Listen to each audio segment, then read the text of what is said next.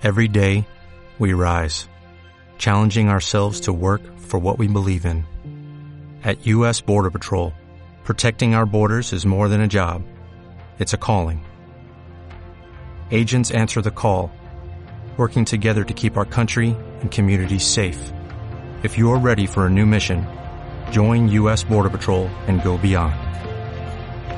Learn more at cbp.gov/careers. ¿Quién?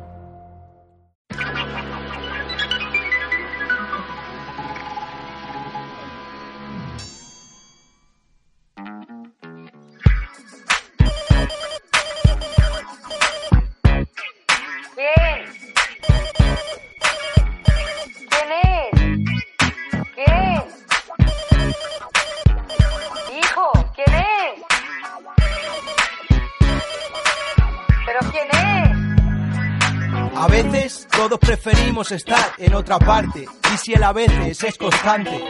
La parte de la angustia la que más marca por dentro te hace. Ahí tocaron al porterillo 30 veces y nadie respondía. La tenían loca perdía la señora María, la que paraba mucho con abuela. Si hombre, si esa mujer te ha cambiado a ti los pañales 30 veces. ¿A qué hora te levantas mañana? ¿A qué hora te reclama la vida o la esclavitud? Las dos se muestran en unas dimensiones, primo mío, últimamente que me cuesta ver a tú. ¿A que te gustaría irte a Marte y allí perderte? Eso es una cosa que más de uno tiene en mente y que te comas 20. También más carriles con autoridad haciendo abuso de poder. Deja el chabotillo que haga, que obre, se suerte. Si ya pendiente el resto de mayores estamos en nuestro entorno, en verdad no queremos que vengan y que poden. Queremos que nuestras zonas comunes se llenen de hierbajos y de flores. En Serengeti, ay padrecico, si esto es pan bendito, Carabanchel, infectado distrito. ¡Hala, venga, hijo, dale! Respira, su primo no se jura si los tales. Primordiales, los modales. Que rápido te afanas, no está bien de tus cabales. Encima el niño chico lo hace con los puñales. ¡Wow, wow, wow! Tu portal es chipen. Cuenta hasta 10 antes de formarla bien. En el barrio días y día también. Queremos flores, pero no mugre. Queremos que mandéis a operativos para que las calles desinfecten. Queremos ver que realmente lo hacéis porque es posible y te enseñamos cómo se hace. Te damos una pista, adéntrate. No estamos en un carnaval constante. Ojalá, déjate de disfraces, ven, paséate. Empatiza por callarnos a visita. Uy, uy, uy, uy, uy, que parece que la afecta. Y pida al subalterno que apunte en su libreta. Y trae la prensa para que se tome constancia de ello. Que ha pisado la barriada con el niño. Oye, compay. ¿Qué pasa, Antón? Preguntando a la RAE que es un trapacero y me señalan con el dedo, con eso me quedo. Quiero y puedo, yo señalo a un banquero, esos que manejan nuestra nómina. Desde su hacienda, la renta como ofrenda, sin confianza en derechos y obligación, que estos son una alabanza a la represión. En Pambex salimos a correr, competir, la lucha diaria del devenir, convertir la carrera de la vida, no es solo la tuya o la mía, de tu empatía, aleluya. Mucha calma y no perder los nervios, tiene que haber unos principios serios, sin mirarlos por encima del hombro. La hipocresía es un pesado escombro. ¡Hala, venga! Hijo, dale, respira, su primo no se jura si los tales. Primordiales, los modales. Que rápido te afanas, no está bien de tus cabales. Encima el niño chico lo hace así con los puñales. Wow, wow, wow, tu portal es chipen. Cuenta hasta 10 antes de formarla bien. Ruinas en el barrio días y día también. Haz el chiste sobre mi educación. Nunca dije fragoneta, tampoco malacatón. Haz que viste conmigo la pasión, la igualdad de la lucha por una ilusión. Diferente escalafón Y diferente privilegio. Diferente la razón que se estudia en el colegio. Igualdad bajo una sombra. Diferente ante la gente. Diferente la necesidad de hablar públicamente. Ignorante cojumique al despiste. Juega con vosotros y no queréis porque es del Atleti. Hijo del Serengeti, predilecto del suburbio. Le tiro confeti a tu asunto turbio. Libre al tirar la piedra de pisar la hierba. De que la voz me quiebra y la sangre me hierva. Da pena que el buen gusto se pierda. Ja, por mis malas maneras con tu chulería de mierda. Respeto a la persona antes que a la costumbre. Que se lleva rajatabla y no redima al hombre. De qué hacer mientras tanto hasta que suene el timbre. Ver tu comprensión que se dobla como la mimbre. Cultivo social en fase de procreación. Alarma universal ha vuelto la excepción. Sí, hay que confirmar la regla, dímelo. Hay que se caga la perra. ¡Hala, venga, hijo! Dale, Respira su primo, no se jura si los tales. Ritmos reales, no modales. Que rápido te afanas, no está bien de tus cabales. Encima el niño chico lo haces ir con los puñales. Wow, wow, wow, tu portal y ven. Cuenta hasta 10 antes de formarla bien. Ruinas en el barrio día sí día también. Bueno, buenos días. Eh, estamos um, otro, otro día más aquí en el Gélido Eco. Eh, hoy traemos, traemos un tema que nos interesa mucho aquí en el barrio por el proceso que, que estamos teniendo aquí también, que de gentrificación progresiva desde el río hacia, hacia el corazón. Y, y nada, vamos a hablar con Luis de la Cruz a raíz de- del libro de barrionalismo que salió el año pasado, en 2018, y, y nada, que hemos estado leyendo un poco. Buenos días a todos, buenos días Dani, buenos días Luis. Buenos días, eh, María. Buenos días, Dani. ¿Qué tal? Muy bien. Eh, bueno, primero, muchas gracias por venir. Y la verdad es que es un libro que cuando leímos, pues eh, sentimos en primera persona enseguida, ¿no? Aunque hablas mucho de tu experiencia, primeramente, ¿no? Sobre todo en Tetuán y que es por donde, bueno, resides y haces tu activismo, lo leíamos y decíamos, es que puede estar perfectamente eh, escrito desde la perspectiva de Carabanchel o, o de Vallecas, ¿no? Porque eh, nos sentimos muy reconocidos. Vale, bueno, yo voy a empezar ya machete con las preguntas y es que eh, me gusta mucho eh, la forma en la que está, escrita, el- eh, está escrito el libro porque me parece súper accesible y súper fácil de leer para todas. Sobre todo me gusta mucho que se usa muy poco o bueno, muchísimo menos de lo que se suele usar en este tipo de textos la palabra gentrificación, que a ver, que sí que es verdad que es una palabra, ¿no? Como que lo reúne, pero a mí me parece que es un poco incomprensible a la hora de hablar con la gente, ¿no? En plan, me parece muchísimo más fácil usar a- aburguesamiento, cosas así, que tampoco es nada fácil porque es un término que choca mucho, es un poco igual anticuado, eh, pero mm, ¿es deliberado el hacer un texto de esta forma, no sé, como tan accesible, tan fácil para, para explicar? Eh, deliberado no lo sé, hombre. Sí, sí que está en mi ánimo escribir de manera accesible. Lo de usar más o menos gentrificación tampoco creo que es algo que tengo más interiorizado porque eh, creo que remite a... En primer lugar, solía remitir a cosas inaccesibles, como tú dices, para la gente. Y ahora que la palabra se ha extendido, remite a una versión que nos han contado de la gentrificación que tampoco creo que, sea la ni siquiera no solo la única sino la más mayoritaria es decir durante mucho tiempo se nos contó se nos tuvo que explicar millones de veces lo que era gentrificación porque nadie sabía lo que era porque es un palabra muy raro y, y se nos decía que era bueno pues eso que pasa en el centro de Ámsterdam o eso que pasa en los barrios que tenemos en mente de Nueva York porque lo hemos visto en la peli según lo cual llega gente muy moderna que por sus hábitos de consumo acaba encareciendo la ciudad y expulsando a los vecinos. Entonces no es que esto no suceda, pero no es lo que no es la manera en cómo sucede la expulsión de los vecinos y la gentrificación no es otra cosa que la expulsión de los vecinos por otra gente, o sea, en que se ve mm, en que otra gente de mayor poder adquisitivo, de una clase social más alta o, o de la misma clase social pero más arriba en la escala social, vienen a ocupar el sitio donde ellos estaban. Entonces esto pasa en muchos sitios por otras cosas. Pasa por planes urbanísticos, eh, pasa, por planes urbanísticos que pocas veces no tienen la connivencia de los ayuntamientos o, o desde luego la intervención de los bancos y, y en algún lugar de todo eso pues también sucede que los hábitos de consumo colaboran pero hacer ver que solamente los hábitos de consumo eh, son los que son culpables de esto pues es un poco limitador y al final hace que bajo mi punto de vista se vayan de rositas eh, pues se van de rositas los principales culpables no y entonces yo el, el artículo o sea hay un artículo un texto un capítulo vamos en que hablo específicamente de gentrificación y ahí es donde ya lo uso más para explicar mi visión de lo que es la gentrificación en el resto del texto, pues no sé, no recuerdo ahora si aparece aquí o allá, pero es verdad que no, no está muy presente, ¿no? Eh, esa parte me pareció muy interesante, que además ya te hayamos escuchado en alguna otra entrevista, porque la verdad es que algunos hemos pecado eh, a lo largo de los últimos años de esa simplificación, ¿no? que es lo que acabas de decir, de bueno, son estos tipos con barbas y bigotes hacia arriba, estereotipitas de hipster, los que realmente ellos son, ¿no? La vanguardia de la gentrificación, del aburguesamiento de un barrio, cuando no tiene nada que ver, sino son grandes poseedores de, eh, de vivienda, el mercado inmobiliario, etcétera, eso es lo que condiciona la vida de un barrio. Y no el centrarse en esos, bueno, pues gente que, que a su vez está también siendo expulsada de esos espacios de Madrid. Eh, entonces, bueno, esa veces esa simplificación de son los modernos, los culpables de... No, bueno, eso es un síntoma, podríamos decir, ¿no? Pero sí que se estaba tapando, que lo hemos visto en los últimos apenas dos años, ¿no? Lo que ha pasado con los alquileres. Tanto preocuparnos por los sitios de cereales que te abren y luego resulta que te abren una cosa muy gorda que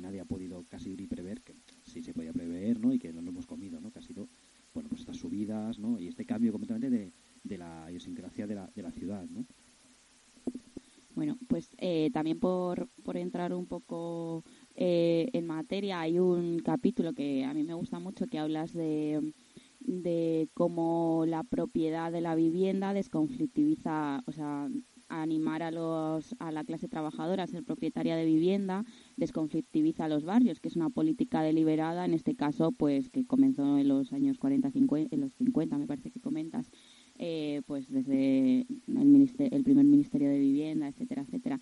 Eh, que además es una frase que nosotras usamos mucho, lo de prefiero un país de, de propietarios que un país de proletarios y eh, me, o sea, me gustaba mucho porque creo que podemos enraizarlo ahora mismo un montón con eh, aquí en Madrid la actualidad política, ¿no? Porque al final eh, el otro día comentaba alguien que, mm, que la gente mm, más reaccionaria con la que se había topado era gente que al final era de izquierdas en lo, en lo moral y en lo personal, pero que tenía la casa y el curro más o menos asegurado. Entonces, como que eso le, mm, le al final, votantes del PSOE hiperreaccionarios. Y entonces lo, ve, lo veo un poco eh, como ahora mismo en las municipales que se nos vienen, en las creo que tenemos ahí algo que, que aprender de ahí, ¿puede ser? Pues eh, con respecto a las municipales, eh, no lo sé, supongo que sí, aunque es un tema que me, a mí se me queda un poco fuera.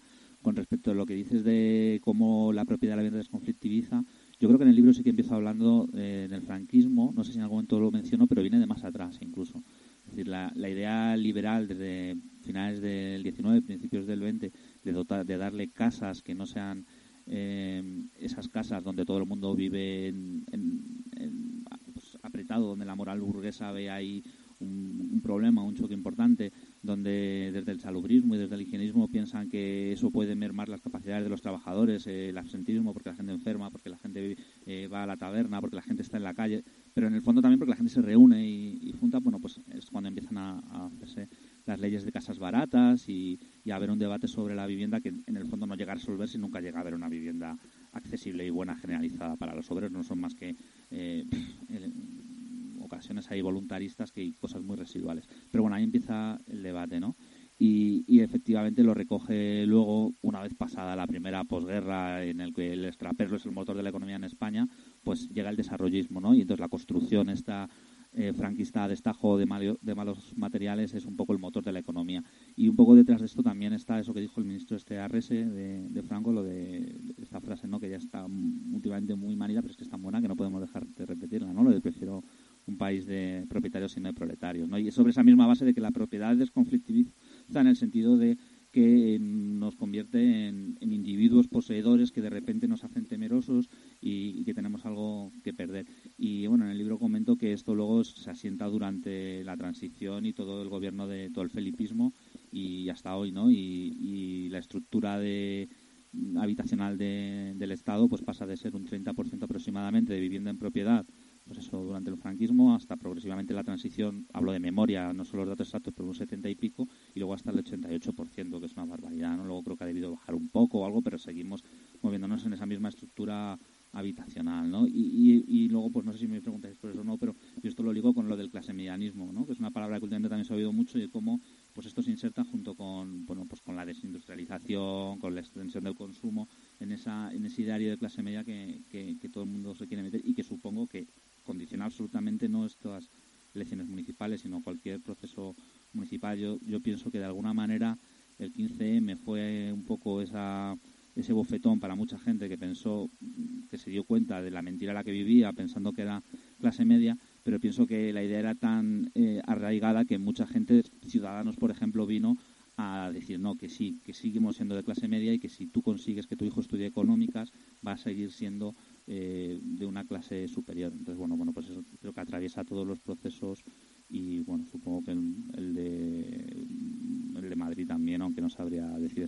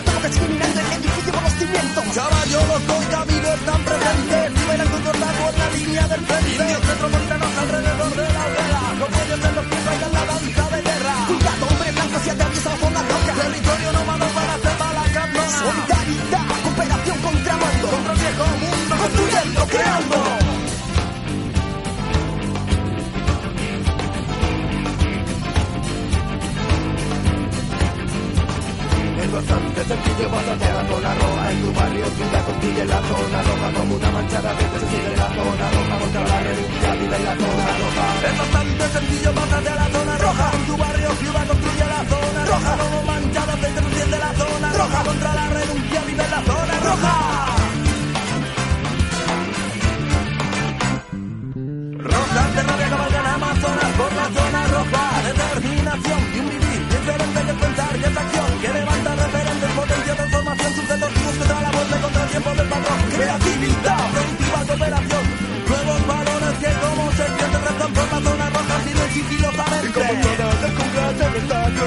También están dando turnos que salen a jugar con la luna. Y saben cómo a los casacas A pues bombardean los muros con mensajes con colores de guerra. Se caminos poniendo barricadas Abren puertas sellando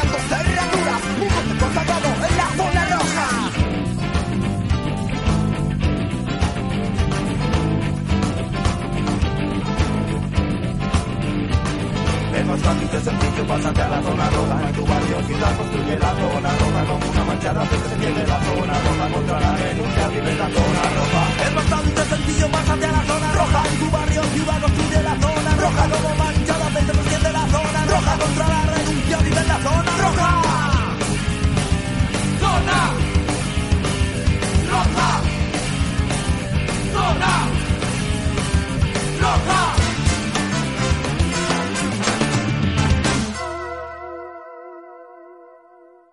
Justo a raíz de esto, justo a raíz de esto que hablabas, de la autopercepción de clase media, eh, mm, como que nos traía un poco a la mente una cosa que, que contaba Emanuel Rodríguez en el eh, en una entrevista a raíz del libro de, eh, la política contra el Estado que, que sacó también el año pasado, contaba que él pensaba que el freno que iba a poner a- eh, que el freno al fascismo en España respecto a otros países de la Unión Europea era que frente a, a, a las políticas sociales que sí habían habían creado como un bienestar en la clase media de otros países, en España no habían existido. Eh, la, la clase trabajadora española nunca había conocido un estado del bienestar real al nivel que sí que lo ha conocido, eh, pues no sé, la clase obrera francesa, eh, incluso del norte, de más al norte de Europa, ¿no? Bueno, eh, creo que cito por ahí un- una encuesta del CIS, no sé de qué año es, 2016, 2015, no, no lo sé, en el cual eh, es como algo así como que el 77% de la gente se percibe a sí misma como clase media. Eh, bueno, obviamente no puede haber, por razones obvias, un 77% de la gente de clase media, ¿no? Y esto, bueno, ya es un punto importante. No obstante, creo que, que luego eh, Gonzalo Wilhelmi, que, que es un tipo que ha escrito mucho sobre movimientos eh, sociales, la un libro sobre la izquierda radical, la transición, me leyó un poco la cartilla con esto, que estuvo presentando el libro, porque somos, bueno, estábamos en, en el mismo AMPA, y, sí, y, y, y entonces me leyó la cartera un poco esto, porque él me dijo, bueno, es que eh, el CIS nunca ha preguntado, solo una vez ha preguntado a la gente si se eh, considera de clase trabajadora y en ese caso la gran mayoría de la gente de España dijo que se considera de clase trabajadora. Al cambiar la pregunta clase media, clase alta, clase baja, mucha gente, claro, es verdad que decimos, bueno, pues, bueno, pues yo pobre solemnidad no soy. Y entonces, bueno, pues te sitúas en la clase media. Aún así, con todo y con eso, con esa matización importante que viene un poco también a coincidir con lo que decía Manuel y que sin duda es verdad que el estado de bienestar no se desarrolló en España como se desarrolló, ni se desarrolló al mismo tiempo, ni se desarrolló igual que se desarrolló en, pues no sé, en la Europa de los 15, que se suele decir, sí que es verdad que eh, la autopercepción de clase media es algo que más allá de los análisis cuantitativos, eh, no sé, yo sí la percibo y yo sí y yo creo que es no sé en debates que he tenido con mucha gente creo que suficientes personas la, la, percibimos no como para pensar que es una realidad importante o sea que mucha gente sí piensa que es de clase media. Y muchas veces hubo una especie de pacto no en la en, la transición ese que era que que bueno dejaba de haber eh, condiciones de negociación colectiva un sindicalismo fuerte las condiciones de trabajo no iban a ir mejorando pero bueno, vosotros ya habéis accedido a una cierta, aunque no sea tan potente como en Francia, por ejemplo, si ya habían accedido alguna generación de nuestros padres a un cierto bienestar, que se suponía en sus hijos iba a reproducir por el hecho de que eran las primeras generaciones de sus familias que accedían a la universidad.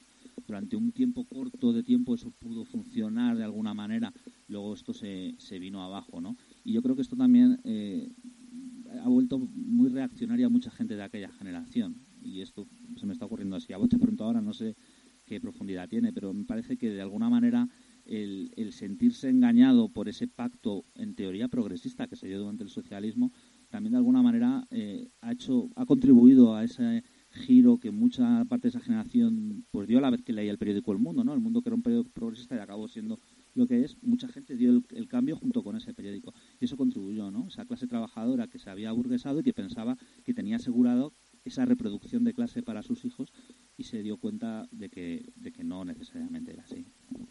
Percibimos un poco eso porque las que estamos aquí, tanto María como yo, también participamos del grupo Adela, del San Bura de Carabanchel, el grupo de defensa laboral, y percibimos también ¿no? esa diferencia generacional también en la, en la lucha de clases, ¿no? en, en la organización de los trabajadores y las trabajadoras. No solamente una cuestión bueno pues de otro tipo de circunstancias, como pueda ser justamente género, como puedan ser migrantes, etcétera, sino generacionalmente a organizarse, pues pesa ese tipo de cosas, ¿no? Entre gente que sí que ha tocado, por así decirlo, esos sueldos, esos, eh, esos empleos, ¿no? En la regulación en el mismo sitio, con, bueno, nuevas generaciones de nuestra edad que ya pues solo han conocido la precariedad. Entonces, es complicado también de transmitir, eh, por así decirlo, de pasar, ¿no? Como de padres a hijos, de madres a hijas, etcétera, eh, esa lucha constante, ¿no? Parece que no hay continuo hay dos épocas diferenciadas, ¿no?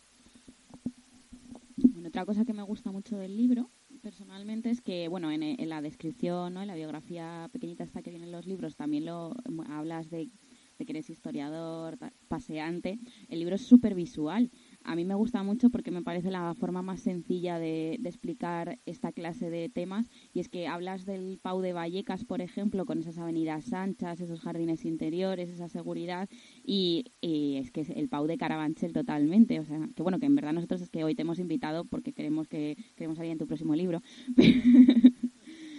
Pero, pero eso que es eh, súper visual y da un poco de miedo, ¿no? En plan de pasar de, a lo mejor, de las corralas de lavapiés con su insalubridad y sus letrinas comunes, etcétera, a esos paus eh, fríos, individuales, como asfixiantes. Joder, da como muchísimo miedo cómo nos ataca el capitalismo, ¿no? Sí, de alguna manera yo no querría que pareciera que soy un defensor del determinismo a ultranza del urbanismo. Yo lo que sí creo es que realmente sí que influye.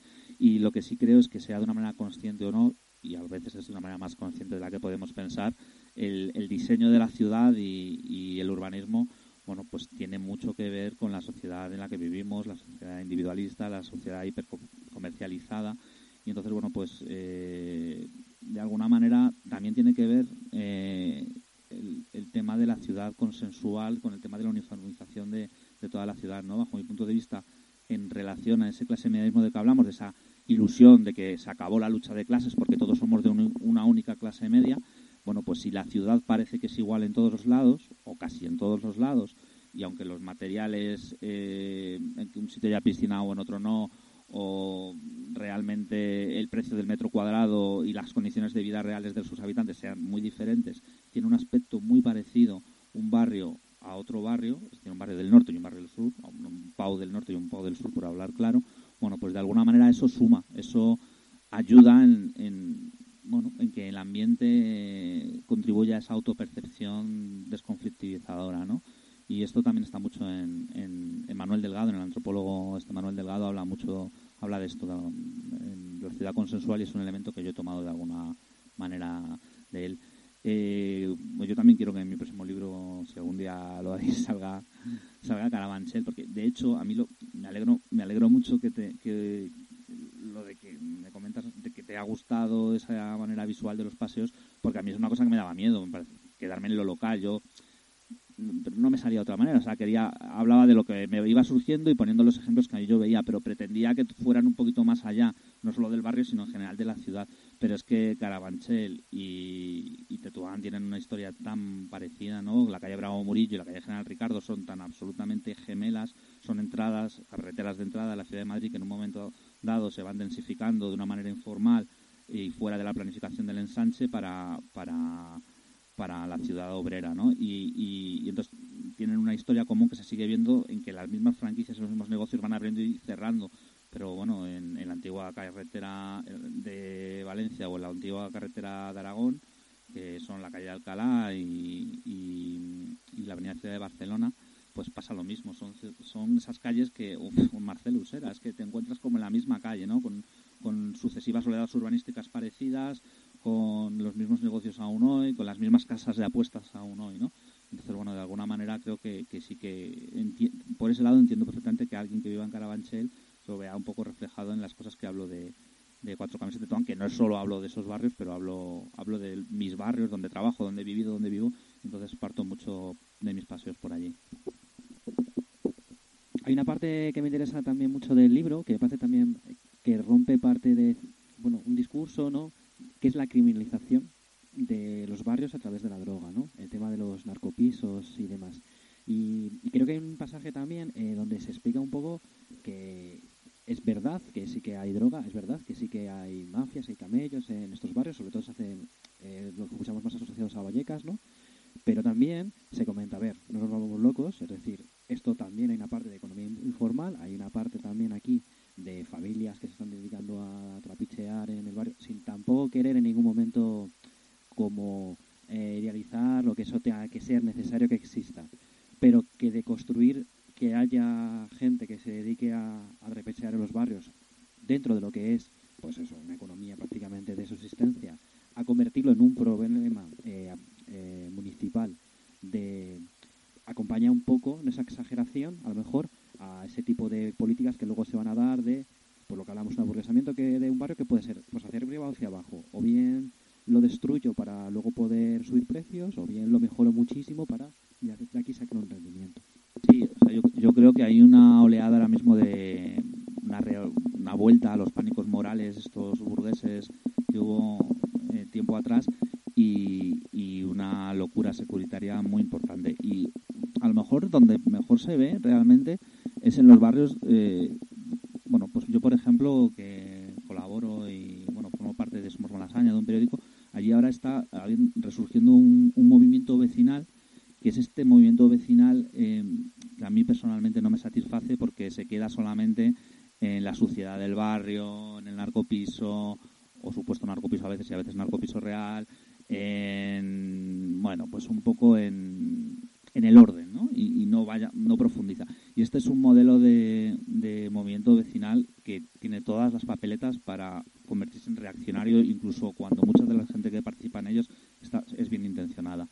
Y yo creo que ahí se ve mejor por una sencilla razón, porque es que cualquiera que haya Malasaña en los años 90, cualquiera que, yo no lo he vivido, pero haya, bueno, yo sí lo he vivido porque yo vivía de pequeño en, en la zona de Conde Duque, que haya vivido allí, sabe que la diferencia eh, pues de seguridad o la, la diferencia de algo tan ambiental como la limpieza del barrio a lo que es ahora es realmente indescriptible. Y que se esté poniendo tan en primer plano ese problema que se considera inasumible eh, por esos vecinos eh, lleva a pensar no cómo la, la percepción de la gente es, es un poco irreal lo mismo pasa con tantos estudios que has hecho tantas veces sobre eh, las tasas de criminalidad en lavapiés, que desmienten todo ese rollo policial, securitario, no sé qué. Eh, pero bueno, yo, yo lo que creo que sí que es interesante de cómo está operando esto en, un, en el tema del mercado de la vivienda es que a mí lo que sí me está sorprendiendo es que de alguna manera las fases clásicas que, que decía Nelly Smith de la gentrificación se están solapando y se están acelerando. Es decir, solía haber una desinversión, es decir, un dejar eh, morir un barrio en cuanto a sus dotaciones sociales, a no pavimentarlo, en cuanto a lo que sea, para que pudiera ser susceptible de especulación, es decir, de luego comprar y luego vender más caro en una siguiente fase, porque ya se prevé a lo mejor que por su situación, por su cercanía con el centro, por lo que sea, se va a revalorizar en algún momento.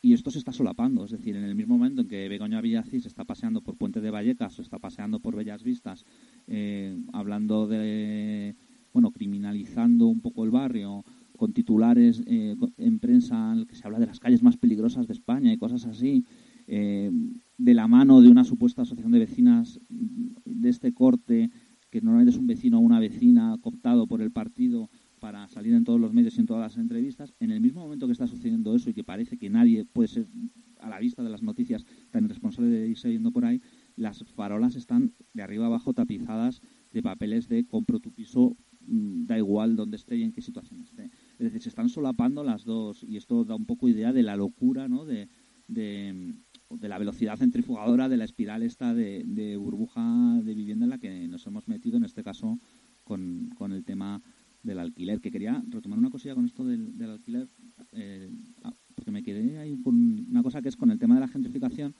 que habíamos tenido toda esa versión de la gentrificación como como producto de los hipsters llegando a tu barrio y comentabas tú, ahora que nos, que nos habíamos dado cuenta de que no.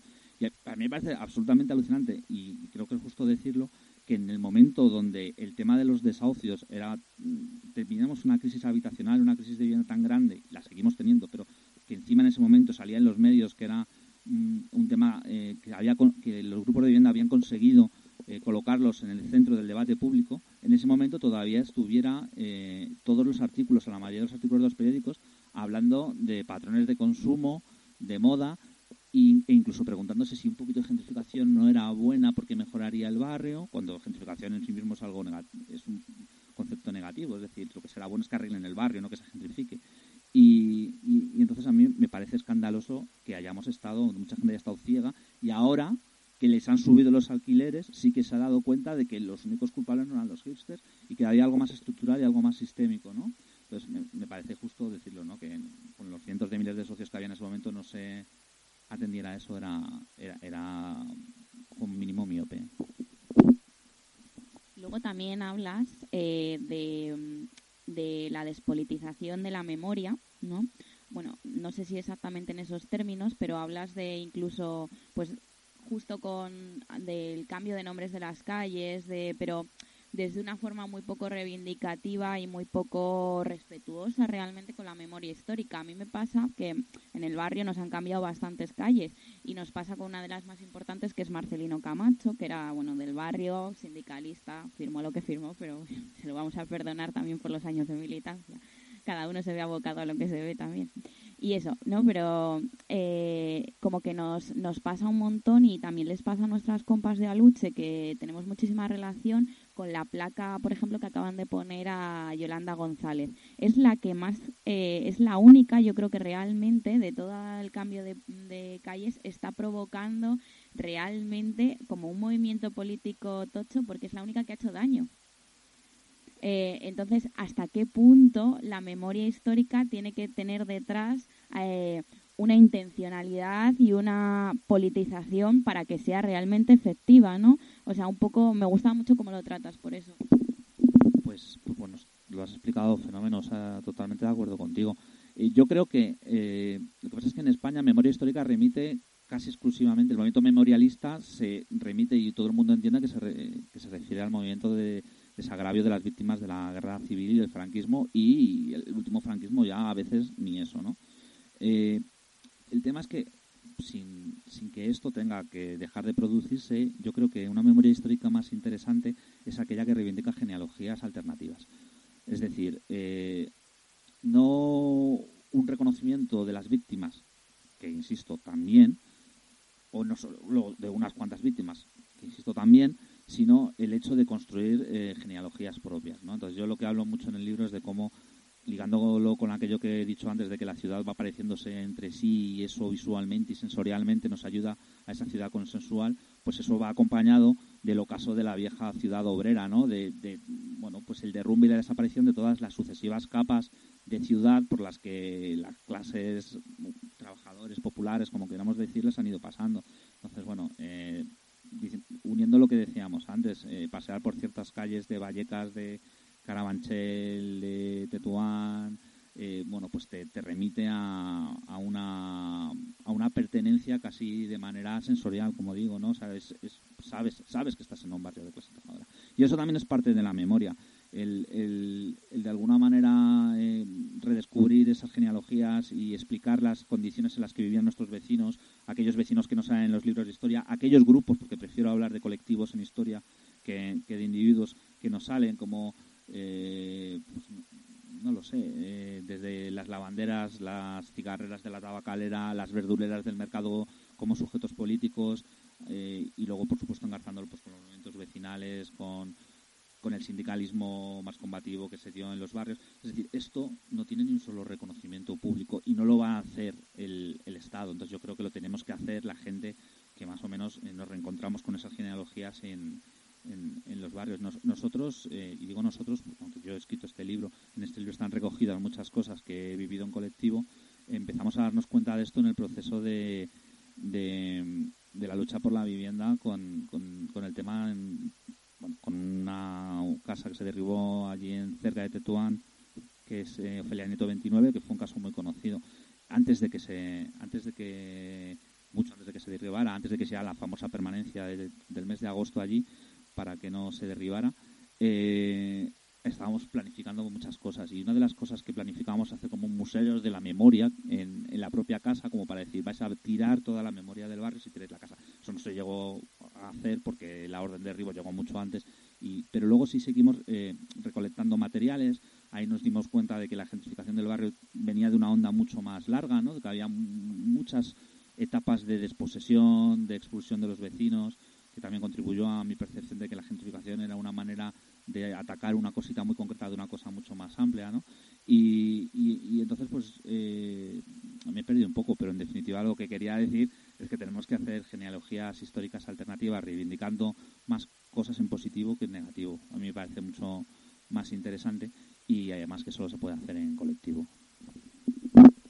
de hecho, eh, claro, también lo comentas con el Museo de, Historia de Madrid, ¿no? Que, que, es lamentable y me hacía, de hecho lo tenía aquí apuntado porque quiero, o sea, tenía ese ese párrafo guardado porque quiero que hagamos una cuña para nosotros tenemos la sección de la anécdota histórica y con, con alguna frase que tienes ahí quiero que hagamos una cuña para, para empezar con la sección porque es un poco lo que lo que veíamos nosotros y es que al final hacemos la anécdota histórica del barrio para reivindicar un poco también la memoria de las clases populares, ¿no? Porque como tú comentabas, el, el Museo de Historia de Madrid es el museo de, las clases eh, eh vamos, burguesas de, de Madrid, que es, es eso, no no hay lavanderas, no hay cigarreras, no hay, joder, es, Madrid es una, ha sido una ciudad muy viva durante muchos años. Y, y sí, pues nada, eh, no sé si, si a Dani le queda algo más. Darte las gracias por venir a pasar frío un sábado por la mañana al ECO. Y nos ha gustado muchísimo el libro y vamos a dar mucho la tralla a la gente con él. Gracias. Gracias a, a vosotras y por todo el trabajo que haces muchas gracias por acercarte y, bueno, que si vemos muy trabajo que se hace y esperamos coincidir y, ser fuente también de, historias y nutrirnos y, y